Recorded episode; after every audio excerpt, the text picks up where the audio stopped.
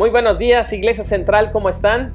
Hoy es domingo 14, 14 de marzo y estamos comenzando otra vez un domingo más, preparándonos para la predicación de este domingo y además también alistándonos para seguir con esta eh, forma de enseñanza que el Señor nos está llevando a través de sus parábolas.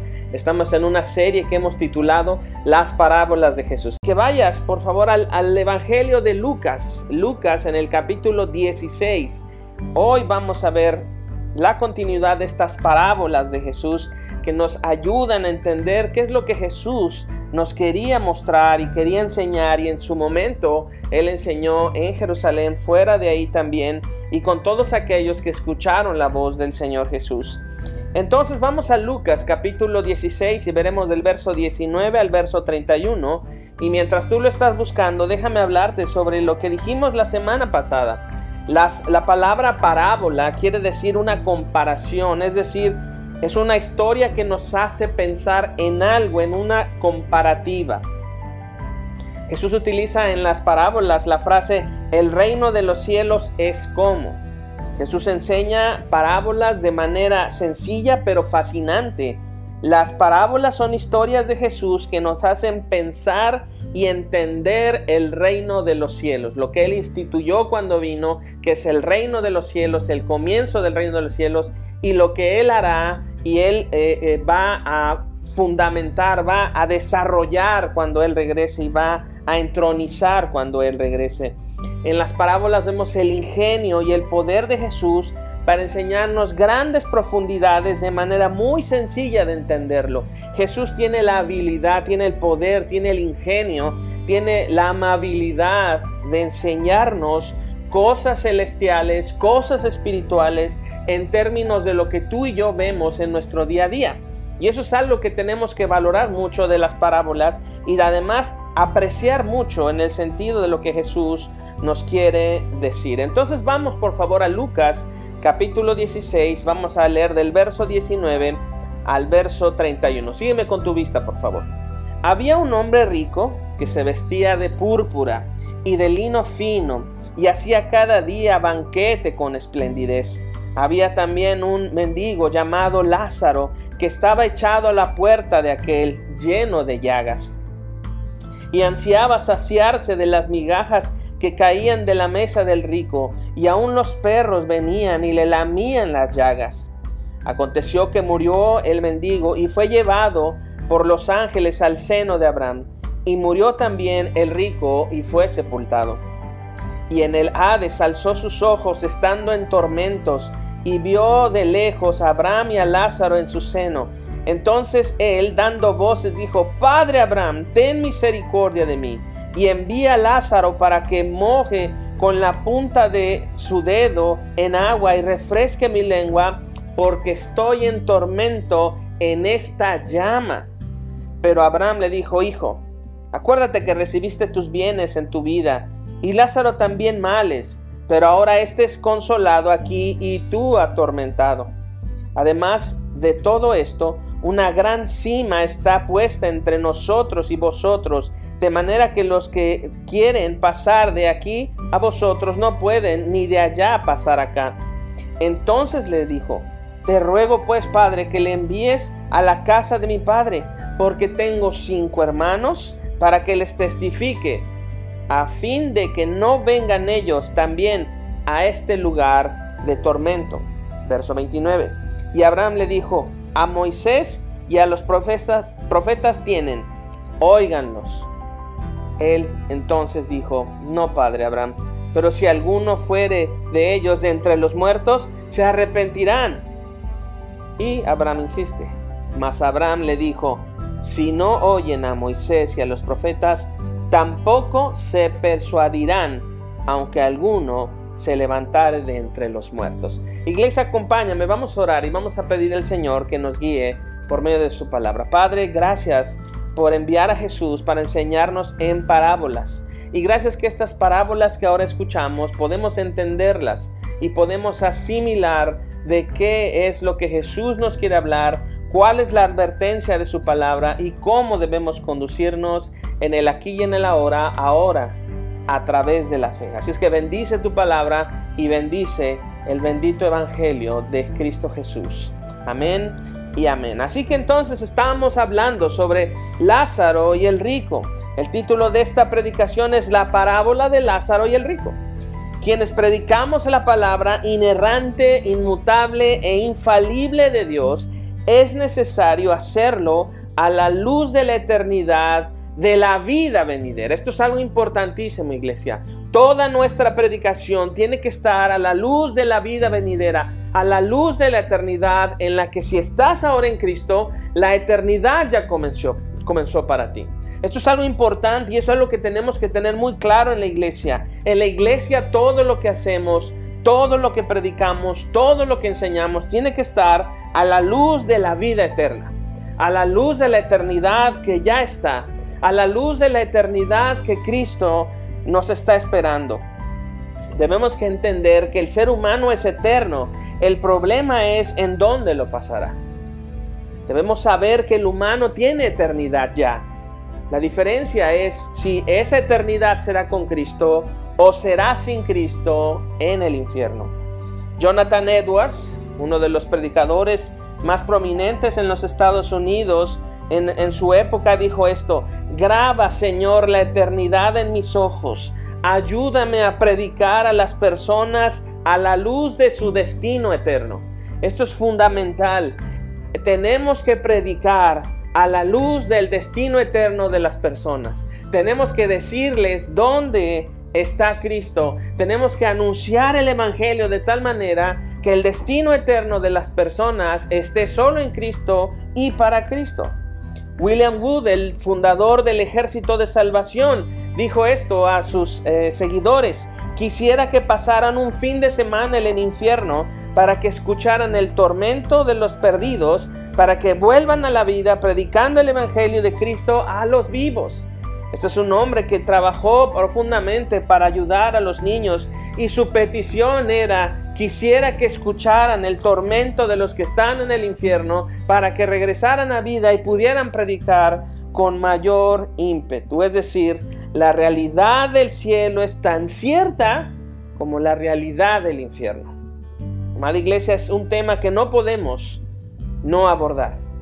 Es un tema que necesitamos abordar. Y algo que me gusta mucho y por lo cual estoy agradecido a Dios por la escritura, es que todos los temas de la Biblia están disponibles para que los podamos estudiar, para que podamos preguntarle a Dios, para que podamos indagar, para que lleguemos al punto de decir, uff, no lo entiendo, no sé qué está pasando, no sé qué quiere decirme Dios, pero seguir adelante con lo que Dios nos quiere anunciar a través de su palabra y ser fieles a su palabra y ser fieles a lo que Él dice. Tim Keller dice, algunos quieren alejarse de Dios y Dios en su infinita justicia los envía a donde ya quieren ir. Así que, amada iglesia, alejarse de Dios es un acto infernal. Es un acto infernal alejarse de Dios. Uno de mis escritores favoritos, John Piper, dice, el infierno es un eco de la gloria de Dios. Revela la grandeza de la gloria que ha sido rechazada por la humanidad. Así que este sermón sí trata del infierno. Este sermón trata de una realidad a la que tú y yo no podemos escapar. La realidad del cielo como la realidad del infierno. Durante esta semana, mientras yo preparaba este sermón, llegué a la siguiente conclusión. Si la paga del pecado es muerte, el infierno es experimentar el justo pago de no creer y no confiar en Cristo es saber que rechacé eternamente la oportunidad que Dios me ofreció en su Hijo. Amada iglesia, esto es real y esto tenemos que desglosarlo a la luz de la palabra y estando frente a la palabra, escuchar cómo Cristo nos narra una parábola que es lo que muestra el reino de los cielos y lo que muestra la realidad final eterna de unos y de otros. Amada iglesia, necesito decirles que el infierno es el lugar de castigo donde la experiencia de dolor está a la luz del lamento eterno que es este. Cristo era la paz que en vida negué. Cuando leo esta parábola encuentro al rico en este lamento eterno, en esta experiencia de, de dolor. A la luz del gran lamento, Cristo era la paz que en vida negué y me separé. La parábola de Lázaro y el rico nos da una visión de la realidad del cielo y del infierno. Esto es una realidad. Así que vamos al verso 19. Dice, había un hombre rico que se vestía de púrpura y de lino fino y hacía cada día banquete con esplendidez. Es decir, estamos hablando de un hombre que es amante del dinero la frase se vestía de púrpura y de lino fino hace referencia a que amaba la manera en cómo se veía a sí mismo y como otros le veían. Él amaba vestirse con, toda, eh, con todo lujo, con llamar la atención, con que fuera algo atractivo, no nada más para sí mismo, sino para quien le veía. La ropa, cuando dice Jesús, la ropa púrpura, es, hace referencia a una vestimenta muy costosa para ese tiempo, porque literalmente el color púrpura lo sacaban de un molusco marítimo que había que retirarle ese color y entonces necesitabas una cantidad enorme de moluscos para poder teñir una ropa o una tela para hacer ropa para alguien. Entonces era costoso, era algo, era un lujo exorbitante, era fuera de lo normal. Y todavía la frase lino fino hace referencia a la ropa interior de este hombre. Qué característico que Jesús es tan particular para eso. Pero hace referencia a Jesús al tipo de, de ropa interior de lino que este hombre usaba. Era, era una cosa exagerada, fuera de toda proporción. Era un hombre que vivía de manera exclusiva para este mundo. Su mejor vida era aquí y ahora. La religión de este hombre era amar al dinero como a sí mismo. Y por cierto, su religiosidad era una máscara de vida. Estamos ante una persona amante, no tan solo del dinero, sino de sí mismo. Ahora déjenme aclarar, y esto lo he dicho en otras ocasiones, pero quiero aclararlo de manera puntual. Poseer dinero no es un pecado sino dejar que el dinero posea tu corazón. Cuando el dinero toma un lugar en nuestro corazón que nos domina, que nos impulsa, que nos ayuda a encontrar una supuesta felicidad o la atracción de todas las cosas que queremos, cuando el dinero es lo que determina mi bienestar aquí y para el futuro, entonces tu corazón está siendo dominado por el dinero. No estoy diciendo que el tema de tener dinero el tema de administrar dinero, inclusive el tema de heredar dinero, sea un pecado. El pecado es cómo usas ese dinero. El pecado es que el dinero está en tu corazón y domina todas las cosas que haces, domina tus pensamientos y te arrastra a donde no quieres ir. Pablo le dice a Timoteo, raíz de todos los males es amor al dinero. Ahora un pobre también puede cometer el mismo pecado que el rico. ¿Cómo es esto? Aquel que ama el dinero sin tenerlo practica el mismo pecado que aquel que ama y posee el dinero. Una persona sin dinero, alguien denominado como pobre eh, económicamente, puede estar deseando de la misma manera al dinero. Y eso es algo que motiva su corazón y lo impulsa a estar en su pobreza, a estar en desgracia. Así que el problema no es el dinero, el problema es el corazón del hombre que tiene o no tiene el dinero. Esto nos ayuda a mirar entonces claramente con quién estamos tratando en el verso 19. Ahora mira esto, iglesia. Mira la frase en el verso 19. Cada día hacía banquete con esplendidez. Este era alguien que amaba la atención de otros. Era un narcisista. Amaba ser amado por lo que tenía y controlaba. Él derrochaba dinero y traía todos los días un banquete, contrataba a alguien para que le hiciera grandes comidas. Él era el centro de la atención de esa comida. Él tenía todo lo que necesitaba para poder tener toda la atención y tener un auditorio que le venerara por esta supuesta forma de dar un gran banquete. Qué interesante que Jesús utiliza la palabra esplendidez. Algo sobreabundante, exagerado. Es un narcisista, un controlador, alguien que necesita el aplauso de muchos. Más adelante en el verso 24 veremos cuando él, estando en tormento, grita, Padre Abraham, esto nos dice que él conocía la escritura, pero su vida no correspondía a lo que la escritura dice. Él tenía frases como esta, seguramente, soy una buena persona, yo he sido bueno porque he trabajado mucho para mi familia y le di todo. Siempre los colmé de cosas buenas, los envié a las mejores universidades. El problema no es hacer eso. El problema es dónde está tu corazón en razón de eso. Bueno, sí, me equivoqué algunas veces, o sea, como todos, como todos los humanos nos equivocamos, pero malo, malo realmente yo no soy. En muchas ocasiones he escuchado a hombres decir eso, sí, me he equivocado, pero malo no soy. Cuando escucho a alguien así me preocupa, me asusta inclusive. En el grupo de centinelas los martes a las 8.30, los hombres hemos dicho y hemos encontrado esto. Uno de los errores cristianos más comunes es este. Cuidamos lo que creemos, pero no cuidamos cómo vivimos. Repito, cuidamos lo que creemos, pero no cuidamos cómo vivimos. Eso es una incongruencia. Hago alarde de lo que sé, hago alarde de lo que tengo, pero no corresponde lo que conozco con lo que estoy viviendo. Y esto no es poner un estándar en, el que no te vas a equivocar, es poner el estándar de la fe, que es permanecer siguiendo a Cristo, luchando para ser como Cristo, confiando solamente en Cristo y desde la plataforma de la fe seguir a Cristo. Eso sí, eso sí. Este hombre rico es alguien que su Dios es el dinero. Era un hipócrita, tenía un pie en la vida religiosa, pero un pie en la vida terrenal. Su visión de vida es el aquí y el ahora. Nada sabía de lo eterno, solo de lo momentáneo.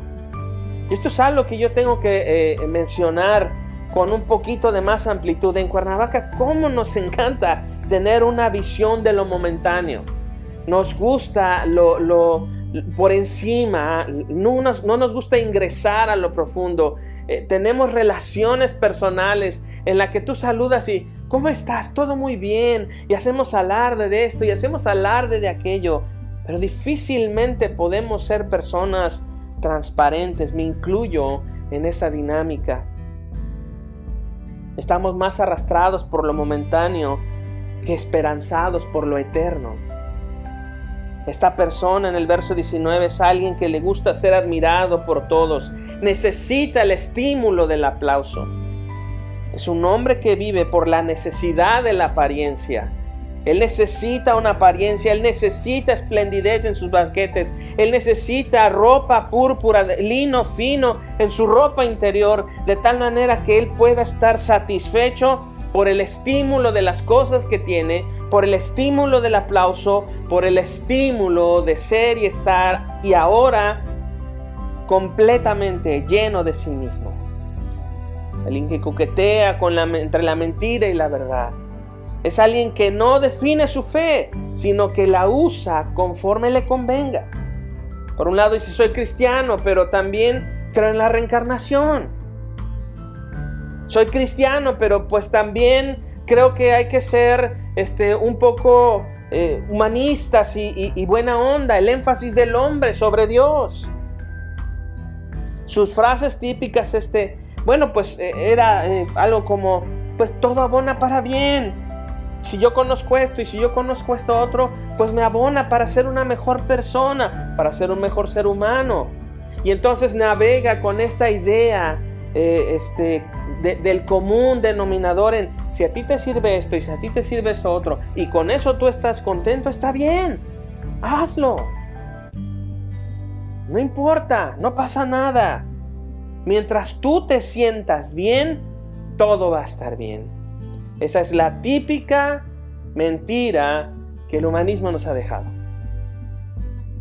Un hombre con una lealtad dividida un hombre con una lealtad dividida. El primer capítulo de Santiago dice, un hombre inconstante en todos sus caminos. Verso 20. Vemos que estaba Lázaro. Está Lázaro echado a la puerta de la casa de este hombre. Y nos dice la escritura que estaba lleno de llagas en el verso 21. Todo su cuerpo estaba lleno de llagas. 22 dice, perdón, 21 dice que él ansiaba saciarse. Esta frase a mí me llamó mucho la atención cuando estaba leyendo. Ansiaba saciarse. No nada más era el deseo de estar saciado, había una ansia profunda había la necesidad de saciarse. Son dos palabras muy fuertes. Ansiaba saciarse. Y sabes que el estado de este hombre es terrible. Terrible. Su necesidad es terrible. Él está enfermo sin poder caminar. Está echado a la puerta de la casa del rico. Estaba lleno de llagas. Seguramente era un tipo de herpes que producía dolor y desesperación llagas como las de Job e interesantemente, como dice Isaías, hablando de alguien que también fue de llagas, Cristo. Isaías dice que por las llagas de Cristo fue nuestra sanidad, el dolor para Él, sanidad para nosotros. Cristo recibe el dolor y tú recibes sanidad.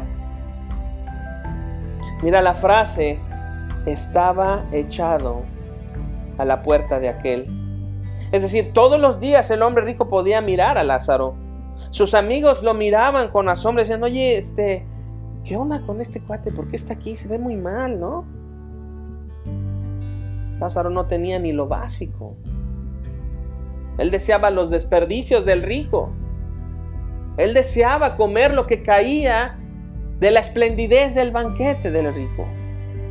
La única compañía de Lázaro eran perros callejeros que le consolaban el dolor al lamer sus heridas. Entonces, quiero que pienses en el cuadro, en la escena que Jesús nos estaba poniendo, porque déjame decirte que los perros de la calle buscan alimento en la basura. Entonces, imagínate dónde estaba Lázaro.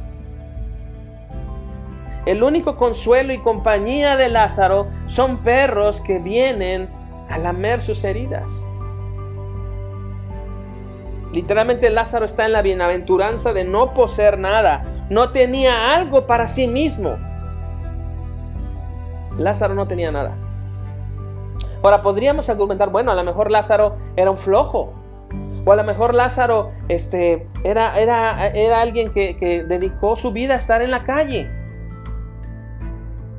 Lo cierto es que vemos a un hombre sin nada y vemos a un hombre que lo tiene todo según este mundo.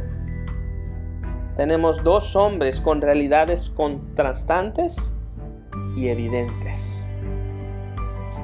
Mira el verso, el verso 22. Aconteció que murió Lázaro y fue llevado por los ángeles al seno de Abraham y murió también el rico y fue sepultado.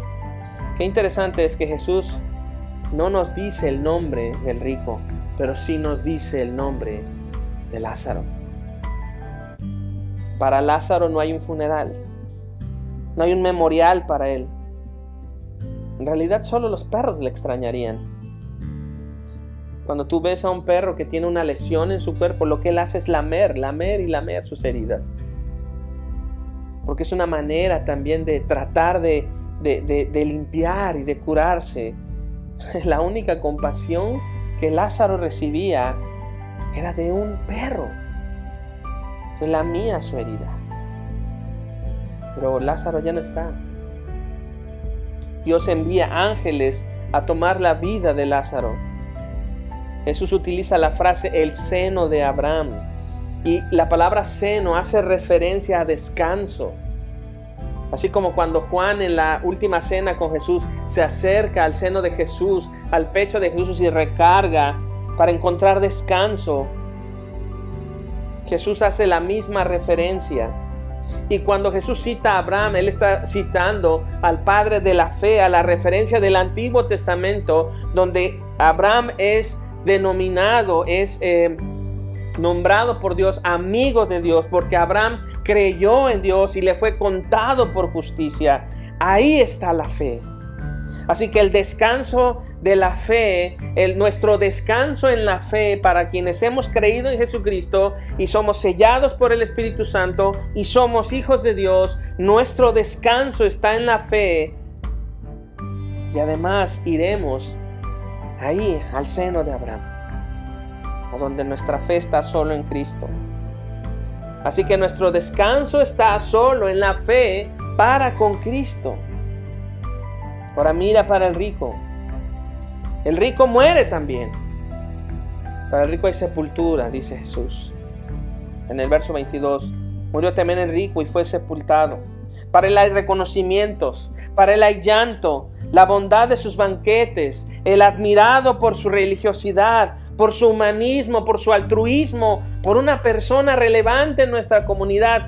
Ha muerto este hombre. Ya no comeremos con él.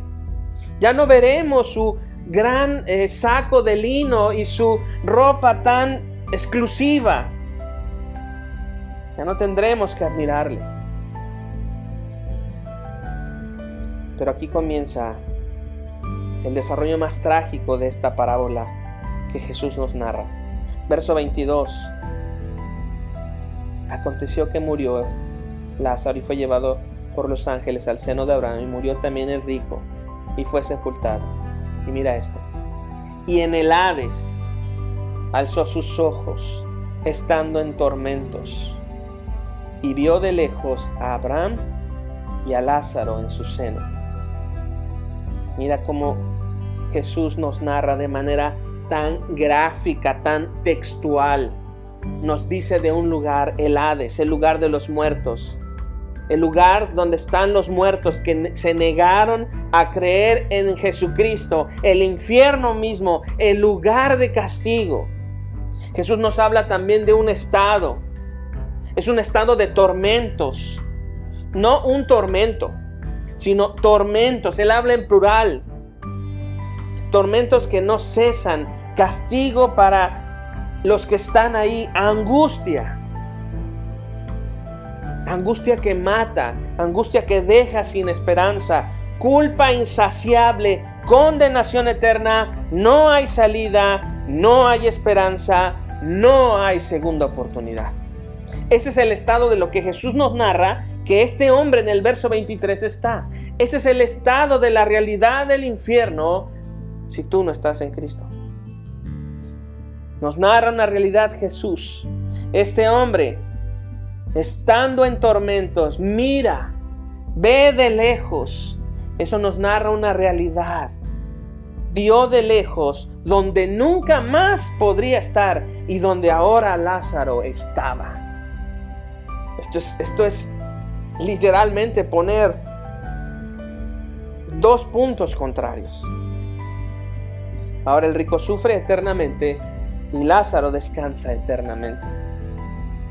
Ahora alguien podría argumentar, ok, entonces si yo soy pobre como, Lázaro, me libro del infierno y voy al cielo donde está Dios. Entonces vivamos todos como pobres.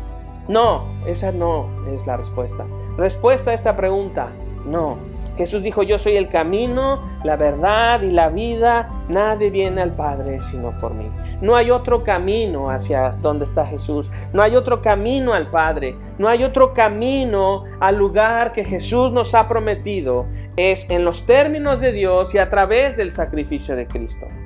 No por una condición actual. Entonces pueden decir, podemos decir, bueno, entonces, ¿qué pasa con Lázaro? Es que Lázaro confió en Dios.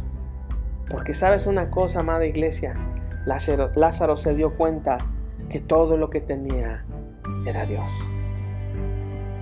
Lázaro confió en Dios en vida, porque estaba vivo. Cristo era todo lo que tenía. Él se da cuenta que lo único que tiene es Cristo y lo único que tiene es su vida y se da cuenta que lo único que es verdadero es Dios. Recientemente leí un libro donde encontré una pregunta que me llamó mucho la atención y, me conmovió de muchas maneras. La pregunta era, ¿qué vas a hacer el día que solo tengas a Cristo?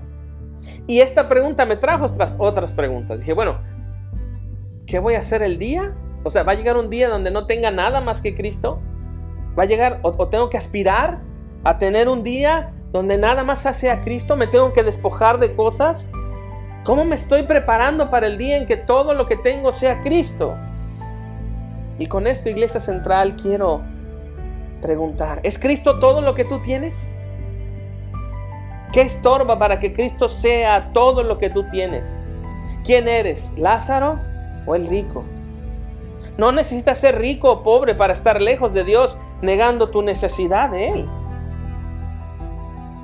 La oferta del amor de Dios en Cristo está disponible para todos, pero solo los que creen en Cristo y den frutos serán salvos por fe.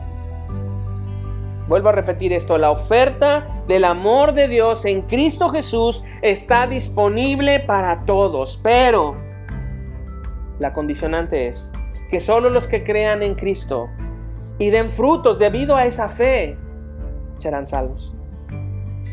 Nuestra seguridad de salvación no depende de las cosas que hacemos en el aquí y el ahora. Nuestra seguridad de salvación depende de lo que Dios ya hizo en el pasado en Cristo Jesús.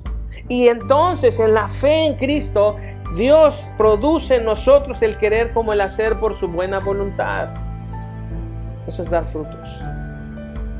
Recientemente hablaba con una pareja en la que los dos eh, se quejaban de que no veían que uno avanzara o que el otro avanzara, pero los dos llegaron a esta conclusión. Bueno, cuando, nos, cuando discutimos nos damos cuenta que debemos parar. Y dije, esos son frutos. Porque no te das cuenta por sí solo. Estando frente a Cristo, Cristo el centro de todo, Cristo el centro del matrimonio, Cristo el centro de la iglesia, Cristo el centro de la fe, nos ayuda, nos auxilia, nos hace mirar nuestra condición y te detienes. Te detienes. Pero mira el verso 24 y 25, esto es algo tremendo. Entonces él dando voces, fíjate esto, el rico dando voces dijo, Padre Abraham, ten misericordia de mí y envía a Lázaro para que moje la punta de su dedo en agua y refresque mi lengua porque estoy atormentado en esta llama. Iglesia, el grito, el, grito del, del rico es desde el infierno. El grito del rico es desde el infierno por misericordia. Pero déjame decirte algo, en el infierno no hay misericordia.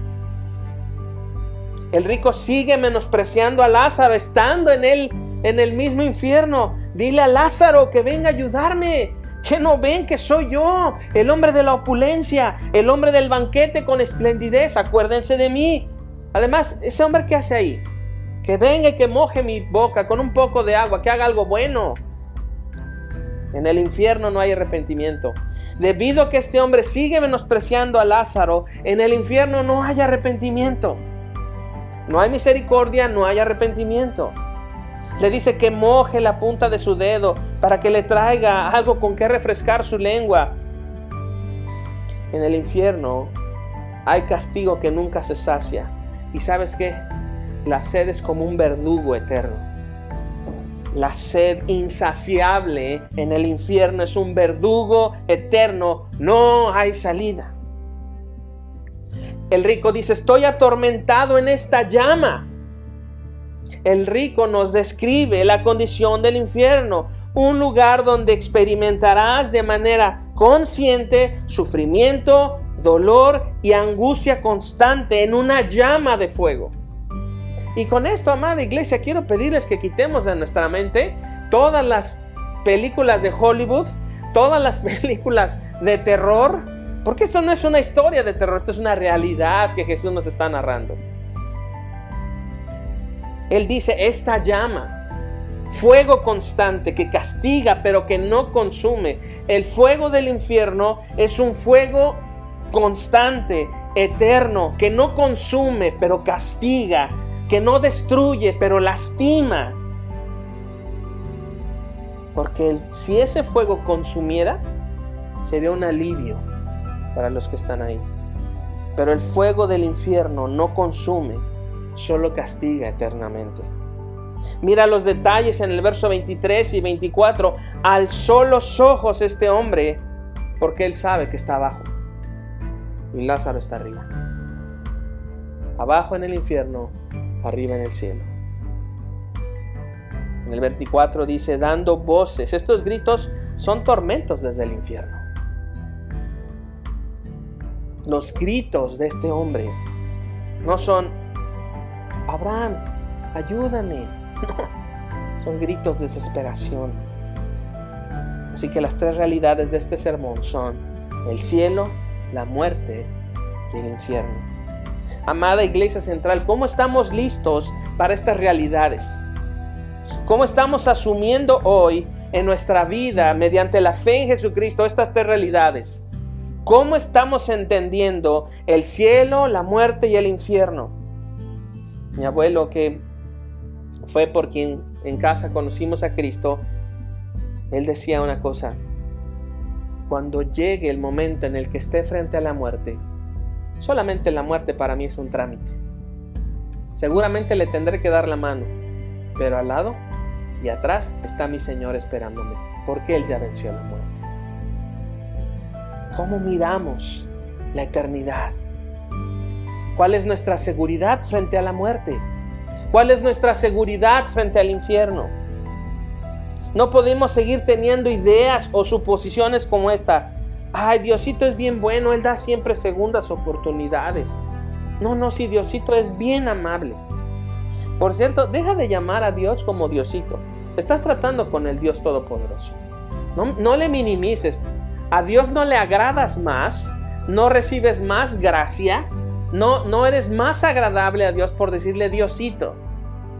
Eso es, insultante. Es querer controlarlo. Háblale a Dios como Él es. El Dios Todopoderoso que te ama completamente a través de Jesús. Amada iglesia, dejemos de creer la mentira que el infierno solo es una amenaza, es una realidad es una realidad. Hay algunos que dicen que el infierno es una forma de purga que Dios ha dado para que quienes van ahí después, después vayan al cielo. Mentira. Jesús enseña mucho sobre el infierno. Jesús enseña que una vez que estás en el Hades, en el infierno, no hay salida. Solo hay muerte y tormento eterno disponibles. Si es que aquellos mentirosos que están diciendo que el infierno es un tipo de purga que Dios en su gracia pone para que aquellos pasen un tiempo y después se purguen de sus pecados y entonces accedan al cielo, están negando el sacrificio eficaz de Cristo. Así es que es mejor que se callen. Jesús dijo, yo soy el camino, la verdad y la vida. Nadie viene al Padre si no es por mí. Bendito Evangelio en el cual hoy tú y yo podemos creer en Jesucristo y librarnos de ese tormento y disfrutar de aquel Dios bueno que nos envió a su Hijo. Iglesia Central, entender la realidad del infierno debe también ser un impulso para nosotros como iglesia para predicar a Cristo en todo el mundo. Spurgeon decía, Prediquemos el Evangelio a un metro de distancia de la puerta del infierno diciéndoles, no, alto, Cristo es la esperanza. El infierno no es una ficción de Dante Alighieri. Él, él inventó esto en la Divina Comedia. Eso se queda muy corto a la realidad del verdadero infierno que Cristo nos narra. Lo que la Divina Comedia dice no tiene ninguna comparativa con la realidad de lo que Cristo nos dice en la Biblia. Quitemos eso de nuestra mente. Otros afirman que el infierno es aquí, en el ahora, en esta tierra. Ahora, si eso fuera cierto, no podríamos decir que Jesucristo es el camino, la verdad y la vida. Aquí no es el infierno. Pero miremos, verso 25 verso 24. Entonces él dando voces dijo, Padre Abraham, ten misericordia de mí, envía a Lázaro para que moje la punta de su dedo en agua y refresque mi lengua porque estoy atormentado en esta llama. Qué condición tan terrible. Mira la última frase del verso 24. Estoy atormentado en esta llama. Un presente continuo, eterno para este hombre de tormento en una llama. Pero Abraham tiene que darle en el verso 25 esta terrible respuesta. Mira lo que dice. Pero Abraham le dijo, hijo, acuérdate que recibiste tus bienes en tu vida y Lázaro también males, pero ahora este es consolado aquí y tú atormentado. qué terrible. ¿Cómo le dice Abraham, hijo? Acuérdate, el infierno es un lugar donde eternamente habrá un lamento de recuerdo. El infierno es vivir para siempre en el pecado. El infierno es la recompensa futura de quienes rechazan hoy a Cristo. Abraham le dice al rico dos cosas que son su sentencia eterna. Ahora este es consolado, es decir, Lázaro es consolado y tú atormentado. Es una sentencia, no hay salida. Para, aclarar un poco este tema y esta cosmovisión que tenemos en México, los muertos no están en el purgatorio. El purgatorio no existe, eso es mentira. Una ficción en la época eh, en la que había oscurantismo y la palabra no se leía. El purgatorio no existe. Es mentira. Otra cosa, los muertos no vienen a jalar tus pies. Ellos no jalan los pies de nadie. Ni suben en alguien mientras duerme.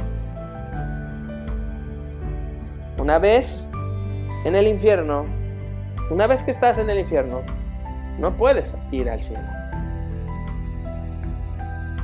y una vez si estás en el infierno, no puedes volver a la vida. ¿Por qué decimos esto? Mira el verso 25. Pero Abraham dijo, perdón, el, el verso 26.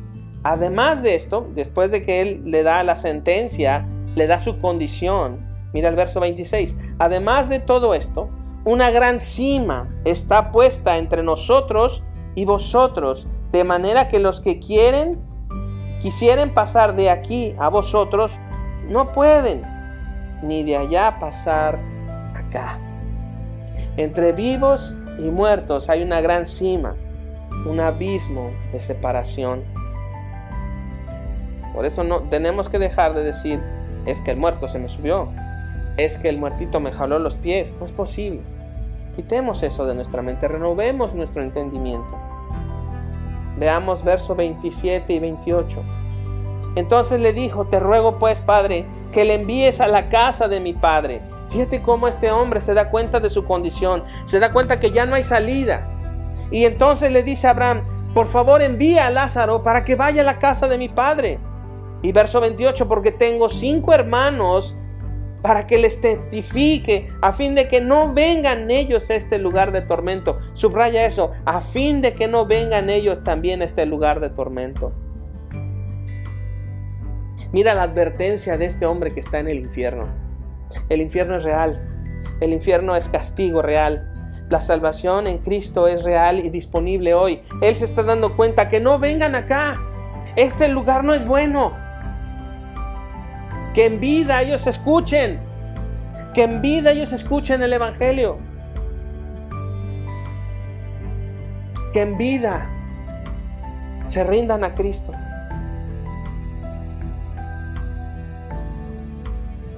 Abraham responde en el verso 29. Y Abraham le dijo, a Moisés y a los profetas tienen. Óiganlos.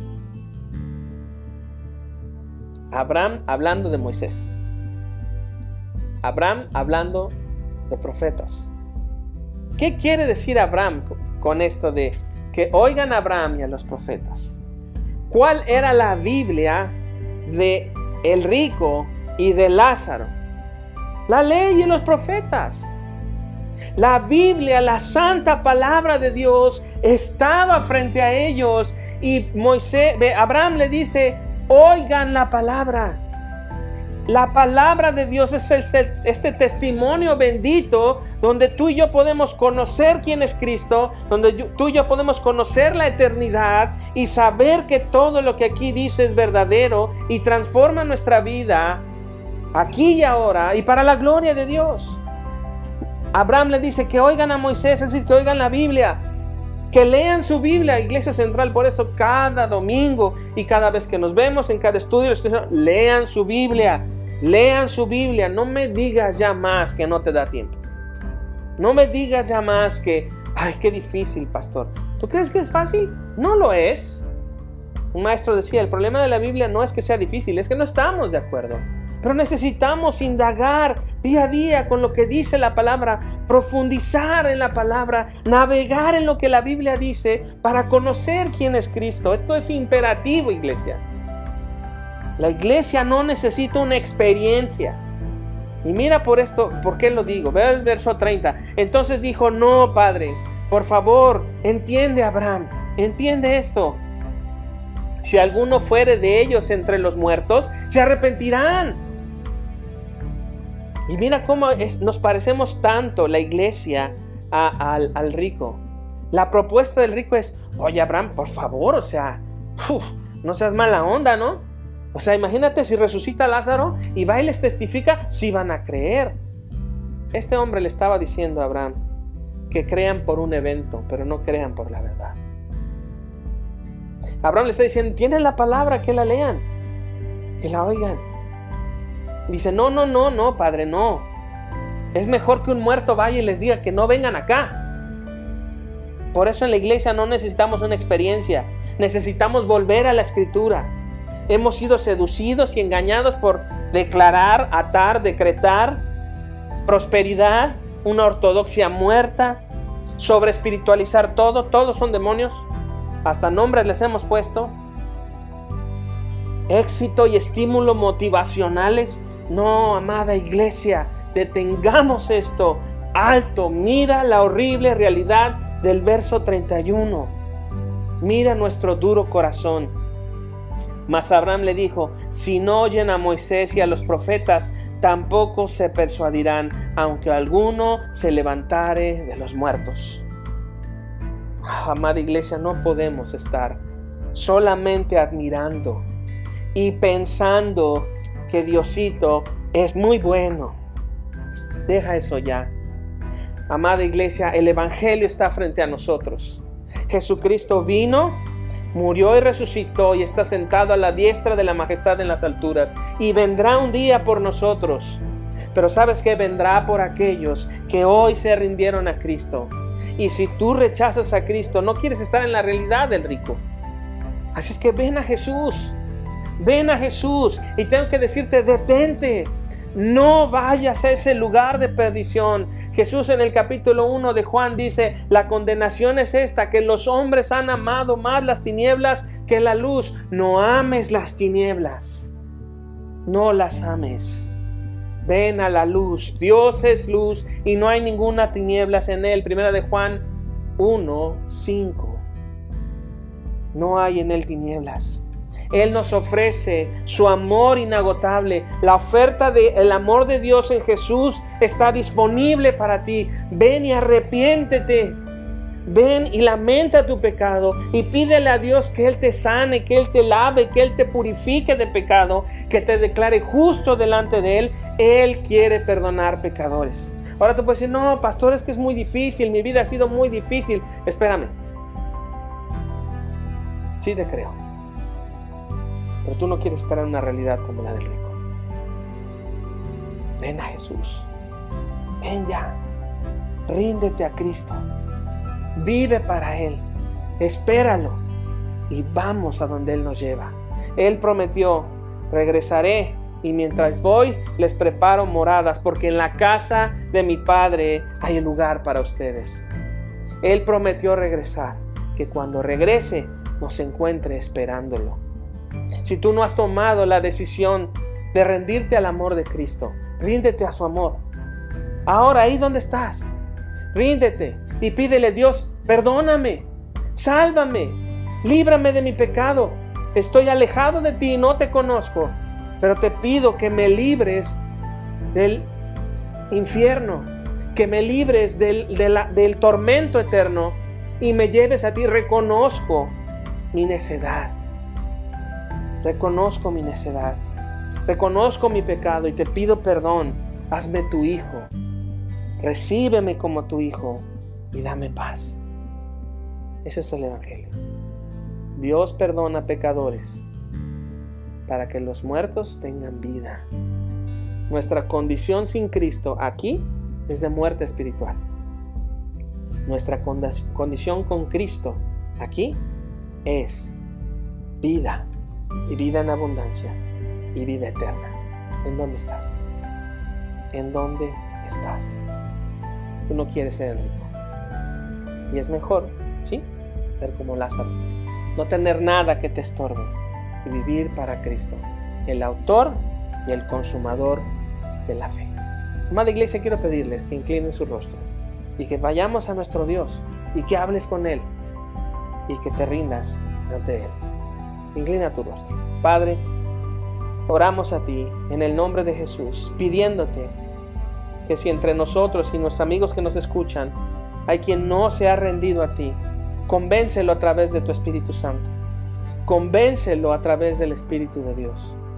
Señor, que tu Espíritu Santo convenza de pecado, de la necesidad del Salvador, de la necesidad de paz contigo.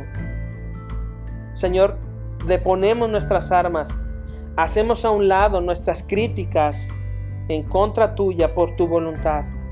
Renunciamos a pensar mal de ti y a estar argumentando que no nos acercamos a ti porque hemos visto algunas cosas, sino por el contrario, venimos a ti pedirte perdón.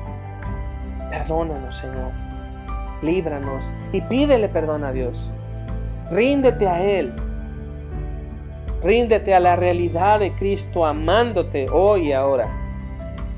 Y ven a donde Él está.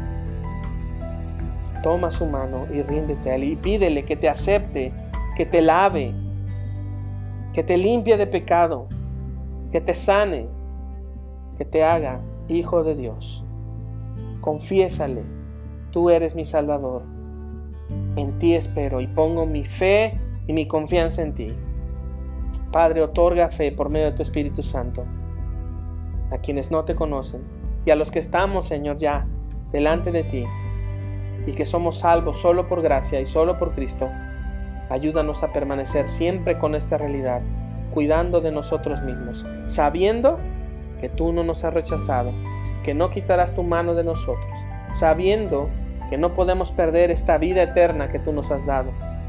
Y cuidándola, Señor, de tal manera que demos fruto, sabiendo que nosotros no la podemos perder y que tú nos las das solamente por gracia.